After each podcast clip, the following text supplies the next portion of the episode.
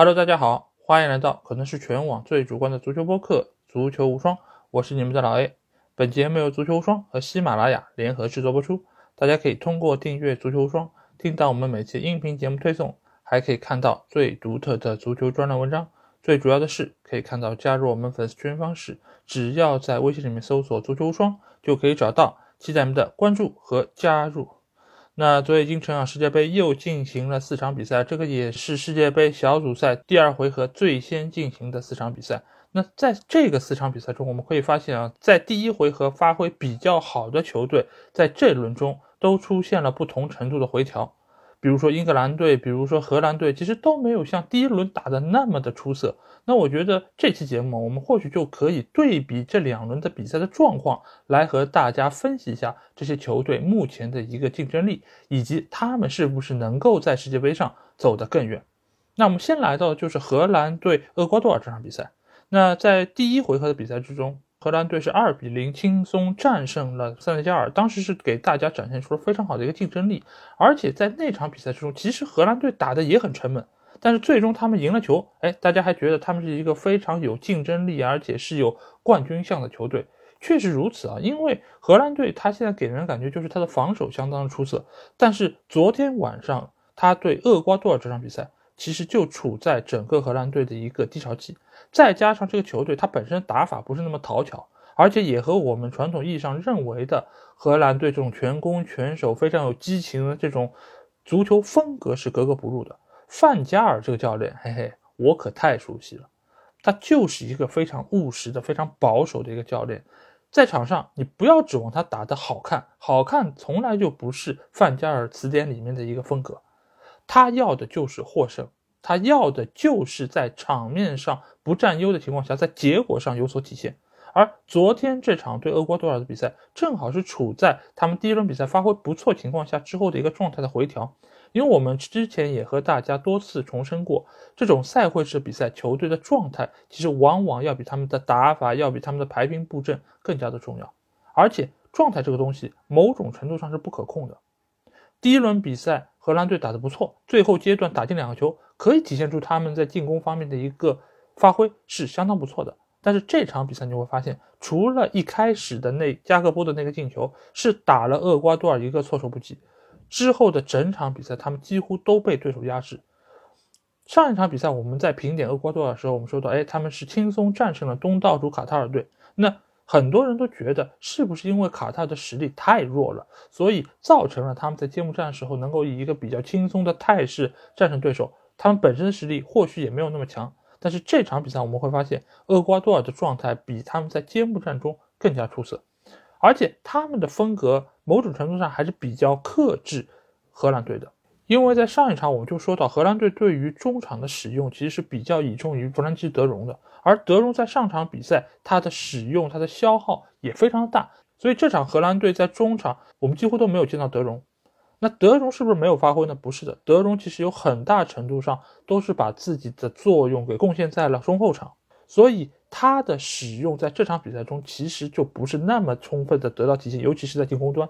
那在整个中场被厄瓜多尔控制之后，那厄瓜多尔的进攻，他的态势就会变得更加的有所起色。而且我们也知道，厄瓜多尔之所以能够在中场有这么好的一个控制力，就是得益于他们在中路有凯塞多这样一个相当有实力的中场核心球员。他在布莱顿队的表现，其实我们已经不需多言。所以在世界杯上，他能有这样出色的发挥，一点也不出乎意料。再加上他在布莱顿队的队友埃斯图皮尼安本身也是厄瓜多尔进攻相当出色的一个利器。昨天厄瓜多尔所取得那个进球，其实就和他有千丝万缕的关系。再加上他们的锋线悍将恩纳瓦伦西亚，他已经在这个世界杯上进了三个球，很有可能来竞争一下这届杯赛的最佳射手。所以在两个球队一个状态在往下走，一个状态在往上走的过程中，昨天这场比赛一个平局收场，对于荷兰队来说已经算是一个可以交代的结果。但是你认为荷兰就是目前这样一个水准吗？其实也并不是啊，尽管他们的打法确实是比较难看，昨天晚上我确实也睡着了好几次，但是他们的实力我觉得还是在的。他们现在主要问题还是在于中场能不能控制得住，中场几个球员他的能力能不能得到有效发挥，他们的状态能不能调整出来，但是他们在后场有范戴克这样一个定海神针，有阿克这样一个防守悍将，再加上锋线上的加克波，这届杯赛的状态非常出色，所以荷兰还是具备了相当程度的竞争力。我们要相信范加尔对于整个局面的掌控能力，包括他对于未来的一个计划性。所以我觉得这场比赛对于荷兰队来说，或许只是这届杯赛征程的一个小小的低谷。我相信他们会在之后比赛中调整出来，尤其下一轮比赛他们又是面对整个小组实力最弱的卡塔尔队，这不正是一个他们为淘汰赛做好准备的一个契机吗？所以，我对于荷兰队还是有所期待啊。尽管对于他们的比赛啊，我或许就是可以不看就不看了。我真的是没有想到，范加尔在时隔这么多年之后，他的这个安眠药的配方还是这么的灵啊。我看他所带队的比赛真的是好好睡啊，这眼睛也睁不开，哎呀，真的是好厉害，老帅。好，那我们接下去来下一场比赛啊，那就是英格兰队对美国这场。在这场比赛开始之前，英格兰队由于上一轮比赛是六比二大胜了伊朗队，所以各方对他们也是非常看好，觉得他们是夺冠的热门啊。但是其实就像我上一次节目中说到的，我说英格兰队战胜伊朗这场比赛其实不是他们真实实力的体现，是他们状态爆棚的一个发挥。所以这场对美国没有赢下来，甚至于某种程度上差点输球，我觉得是英格兰队正常的一个回调。我不认为这是他们的正常状态，我觉得这个是基于上一场比赛之后的一个回调，也是属于他们的一个低谷期。但是这个低谷期也能够从另外一方面验证，上一场比赛他们的状态确实是出的有点太早了。所以，我们反观这场对美国的比赛。尽管在场面上双方是有来有往，但其实从技术含量上来说，并不是那么高的。而且整场比赛我们会发现，英格兰队这些球员他们的疲劳程度其实还是有所体现的。尽管也有些朋友说，上场比赛他们打伊朗打得非常轻松啊，而且在打到六七十分钟的时候就换了不少球员，所以主力球员并没有太大的消耗。那请问，如果没有太大消耗，为什么这场比赛哈里凯恩这么累呢？不少英格兰的球员从场上的状态上来说，他们是不兴奋的。不少球迷在赛后还给他们找补，说这个是英格兰队故意要装低调了，因为上场比赛打得太高调了，六比二大胜，所以有点太热了，哎，对吧？这个词儿其实你听上，你一听就知道，又是这种博彩的词儿，太热了。所以呢，他们需要故意让自己低调一点，冷下来，不要被大家看好。其实我觉得你们想多了，很多时候啊排兵布阵其实都对于球员的状态是起不到太大的作用的，不是说你想热就热，你想冷就冷。这个东西啊，你得看老天。但呢，状态这个东西，你可以通过一些手段来调控，但是这个调控并不是那么及时和百试百灵的。所以教练很大程度上做的是什么？是因势利导，就是目前的情况是什么样，我通过我的一些调控的手段来让这个结果变得尽量更好一点。这个是教练能做到的。就比如说这场比赛，哈里凯恩状态不好，那我换一个状态还可以的球员上去。但是呢，这个他又要衡量说，哎，他在战术上的意义，他在战术上的作用，是不是能够达到哈里凯恩这样？所以现在这场比赛，我们会发现。美国队他其实是想要拼一拼，他也想努力一下的，但是他在实力上确实和英格兰队还是有差距。但是英格兰队呢，再加上他们本身的兴奋程度以及上一场比赛的一个疲劳的累积，所以双方其实在这场比赛中都没有创造出太多机会。你可以看一下双方的数据统计，都有差不多小十脚的射门，但是分别只有一脚打中门框范围，所以双方在进攻的转化效率上其实都是比较堪忧的。因此，也就造成了最终双方的预期进球都没有达到一个，所以零比零这个比分其实某种程度上真的就是双方这场比赛真实实力的一个体现。所以不要想太多主观的东西，这个主观并不是说这个是你臆想出来的，我指的主观是主观能动性，就是很多东西不是球队主动来选择的，而是由客观条件造成的情况之下，他们所面对的一个局面。换句话来说，英格兰队的实力。其实就和大家原本预想的差不多，没有上一场这么好，也没有这一场这么的糟。它是处在一个动态分布的过程之中。而美国队实力，通过上一轮对威尔士队以及这一轮对英格兰队的表现，我们会发现他的实力在这个小组之中，也就是第二或者第三的档次。所以下一轮比赛，他们和伊朗这场对决，其实就是要决定。谁以小组第二的身份出现啊？这是一场非常非常关键的战役啊！不仅仅是在赛场外所谓什么美伊的冲突，更不要说中间还有中国裁判马宁的参与啊！所以下一回合 B 组的最关键的对决，绝对不是什么英伦内部的英格兰对威尔士，而是这场美国对伊朗，因为将最终决定谁将小组出线。好，那既然说到了伊朗，我们就来谈一谈伊朗对威尔士这场比赛啊。这场比赛其实从场面上来说，伊朗就是占据更大程度优势的。我们在第一轮打完的时候都在说亚洲球队的表现相当不错啊，日本是战胜了德国，沙特是战胜了阿根廷，韩国也是逼平了乌拉圭，整体的表现是不错。但是我们其实是忘了一个球队啊，这个球队就是伊朗，因为在过去很长一段时间里面，伊朗和日韩其实是作为亚洲足球的代表给大家提及的，甚至有一段时间，伊朗是作为亚洲的头牌出现在世界的舞台之上，所以其实伊朗的实力一直都是不弱的，但是呢。他第一轮比赛二比六输给英格兰队，让大家看清了他的能力。但其实伊朗队一直都是一个非常强悍的球队，而且伊朗也是很早就在世界杯的舞台上取得过胜利的球队。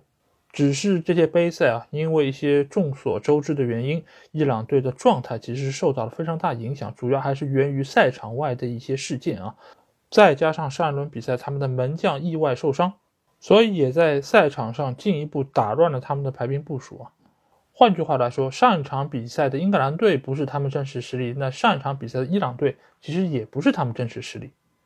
而且一直以来，伊朗由于他们人种的这个关系啊，所以他们这些球员的身体条件在各方面其实是更加接近于欧美这些球员的，所以他在国际赛场上的一个竞争力也是非常出色的。所以这场对威尔士的比赛，我们可以发现他们和第一场比赛有了非常大的不同，而且他们在对于局面的掌控上也比上场比赛有了相当长足的进步。一方面当然是他们的状态比之前有所起色，另外一方面他们的对手也不如上场比赛那么的强，所以也能够让他们的一些技术特点得到有效发挥。而且另外一方面，由于他们这种简单高效的打法。造成了他们其实，在场上不需要太大的控球，但是一旦你给到他们机会，就能够形成有威胁的射门。所以，如果没有昨天最后伤停补时那两个进球，我们一定会觉得这场比赛伊朗没有赢下来，好可惜啊！因为从场面上他们是更加占据主动的一方，但是最终那两个进球让伊朗队一整场的努力最终是收到了回报啊。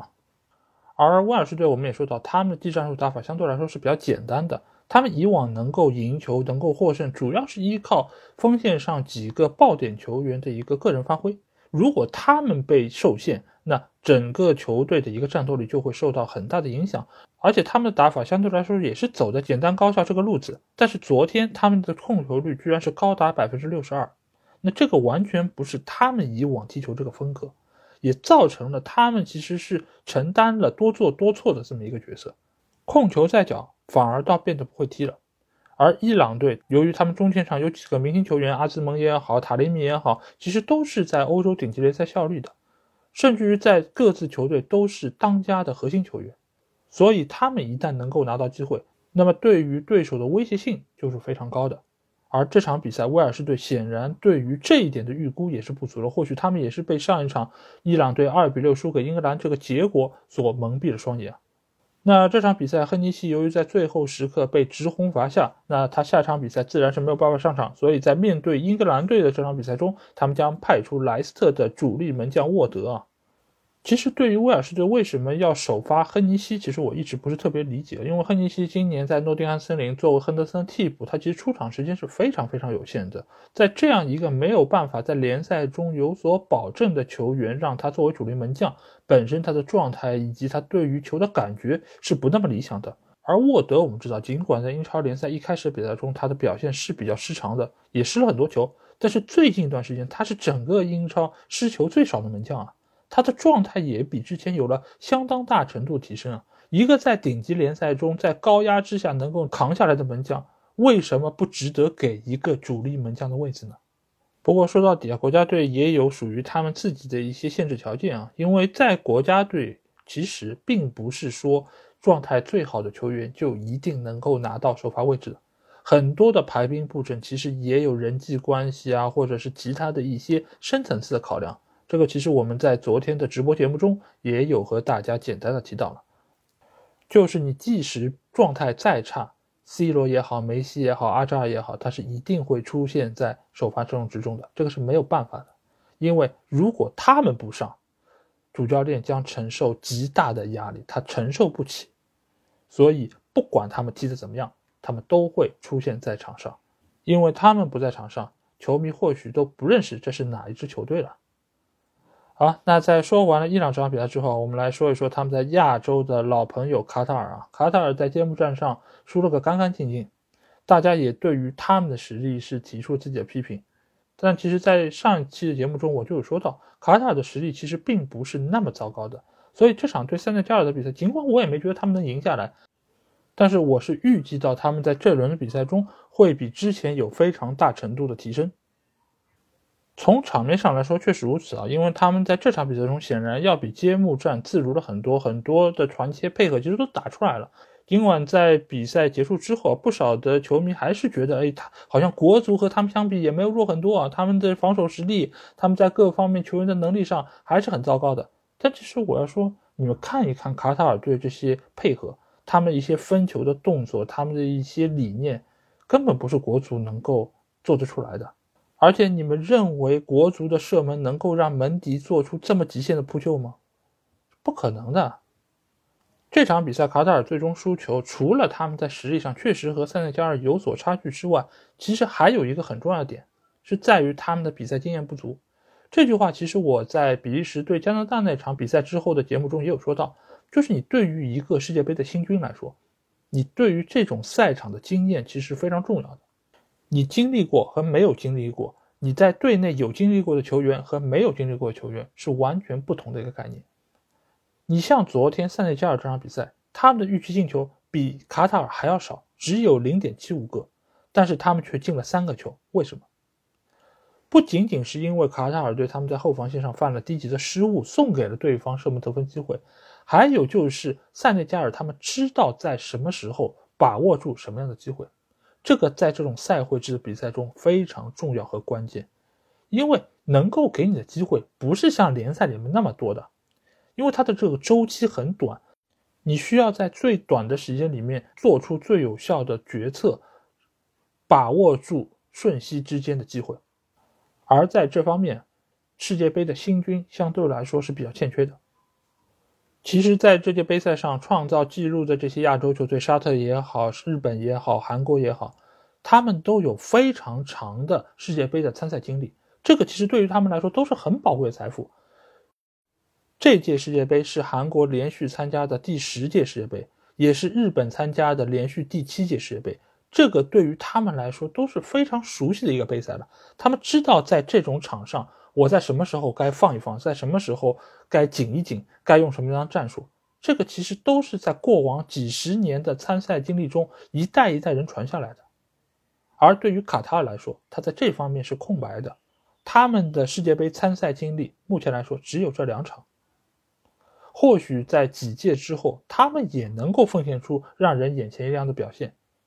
但是在目前这个阶段，卡塔尔能做的只是交学费。对于这个小组的出现情况，其实现在就变得非常的扑朔迷离。荷兰、厄瓜多尔还有塞内加尔，其实都有出现的可能性。所以最后一轮啊，厄瓜多尔和塞内加尔的直接对决将会成为重中之重。他们谁获胜，就将肯定获得一个出线的资格。而最后一轮卡塔尔对荷兰这场比赛，他们能够有机会遇到这样的一个世界级的劲旅。无论最终他们所取得的成绩是怎么样的，我觉得对于这个国家、对于这个球队来说，都是会有非常大程度的一个帮助啊。所以他们要做的就是放开手脚，好好打一场属于他们的比赛。毕竟还有非常非常多的球队根本没有这个资格呢。好，那这期节目基本上就这样啊。如果你听了我节目，有什么话想对我说，欢迎在我们的评论区留言。如果想要和我直接交流、畅聊世界杯的话，也可以来加我们的群，只要在微信里面搜索“足球无双”就可以找到，期待您的关注和加入。那这期节目就到这儿，我们下期的无双短评节目再见吧，大家拜拜。